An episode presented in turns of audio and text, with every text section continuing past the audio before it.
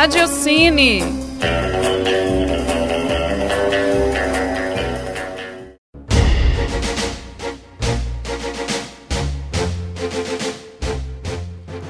Olá, ouvintes da Rádio Online da PUC Minas. Eu sou Bárbara Castro e este é o Radiocine, programa que fala sobre filmes, diretores e atores do cinema nacional e internacional.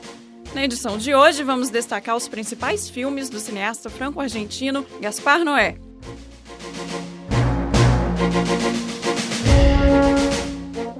Seu primeiro destaque é o curta Carne, de 1991.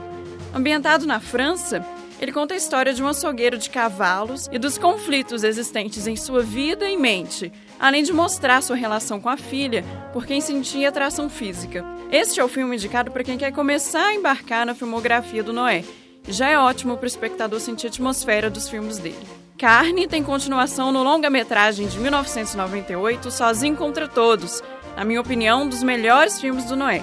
Ele também explora o desejo doentio do açougueiro pela filha e revela outras faces dessa criatura tão bem interpretada por Philippe Narron, como ódio contra estrangeiros e homossexuais. O filme é um dos mais reflexivos do diretor e dá vários socos no estômago em quem está assistindo.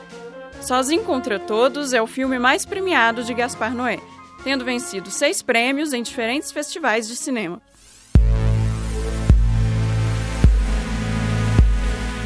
E em 2002 surge o filme mais famoso e perturbador do diretor, Irreversível. Contado de trás para frente, ele retrata os caminhos de Alex, seu namorado Pierre e o amigo do casal e ex de Alex, Fátima. A sequência inicial do filme deixa o espectador tonto. E isso acontece graças aos frenéticos movimentos de câmera, ao jogo de iluminação, dentre outros artifícios. Nessa sequência, toca um ruído de fundo numa frequência que dá náuseas a quem está assistindo, tudo isso propositalmente para incomodar e trazer o espectador à cena, fazê-lo mergulhar naquele cenário e sentir as emoções dos personagens. A famosa cena do estupro de Alex, interpretada com excelência por Mônica Bellucci, que dura aproximadamente 10 minutos, fez com que muitas pessoas abandonassem a sala de projeção no Festival de Cannes. Gravada sem cortes e com a câmera no chão, a cena é crua e uma das mais angustiantes e revoltantes do cinema. Irreversível é um filme que te tira do seu estado de conforto e te transporta para aquele ambiente pesado e desesperador. Por isso, prepare seu estômago. Uma curiosidade é que o roteiro do filme continha apenas três páginas. Por isso, os atores improvisaram os diálogos na maioria das cenas. Em 2009, Noé lança seu filme mais surreal e psicodélico, Enter the Void, com o subtítulo no Brasil de Viagem Alucinante. De fato, esse título traduz bem o filme, que conta a história de Oscar, um traficante de drogas, e sua irmã Linda. Eles vivem numa Tóquio cheia de cores fluorescentes e um clima pesado, quando Oscar é baleado e seu espírito se recusa a abandonar o mundo onde vive. A partir daí, embarcamos junto com ele por uma viagem no presente das pessoas que vivem ao seu redor, no passado dos personagens centrais e no seu futuro o espectador fica anestesiado durante o filme. É como se Noé nos levasse para dentro da mente do personagem e seguíssemos com ele numa trajetória repleta de vazio e lembranças.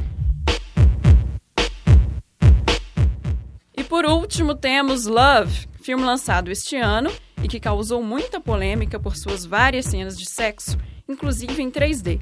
Em Cannes, era um dos filmes mais aguardados e recebeu aplausos e vaias. Segundo o diretor, o objetivo era resgatar um erotismo amoroso que não é visto no cinema desde os anos 70. Love conta a história de Murphy, que depois de casado e com um filho, começa a se lembrar de seu turbulento relacionamento anterior com Electra. O filme é um flashback da relação dos dois, repleto de experiências sexuais de todo tipo. Um dos aspectos abordados por Noé é a dor de perder alguém que você ama depois de estar viciado nessa pessoa. Como deu para notar, Gaspar Noé é um daqueles diretores que você ama ou odeia, sem meio termo. É preciso estar disposto para ser absorvido por um de seus filmes. Uma vez que você embarca, não há para onde fugir. O Radiocine fica por aqui. Até a próxima edição.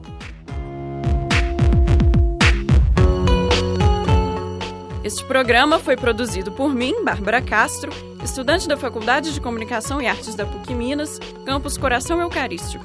Esta é uma produção da Rádio Online da PUC Minas do segundo semestre de 2015, com supervisão de Yara Franco.